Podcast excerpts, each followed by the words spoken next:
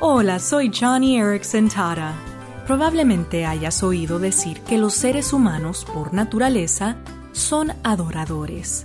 Siempre estamos buscando a alguien o algo para satisfacer nuestro anhelo de felicidad.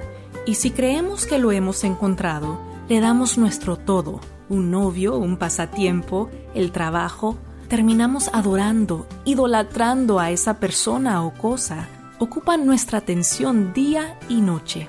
Creo que el teólogo John Calvin tenía razón cuando dijo que nuestros corazones son fábricas de ídolos.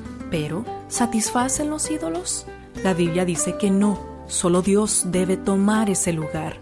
Así que hoy, tómate un minuto y piensa, ¿qué o quién consume la mayor parte de mis afectos?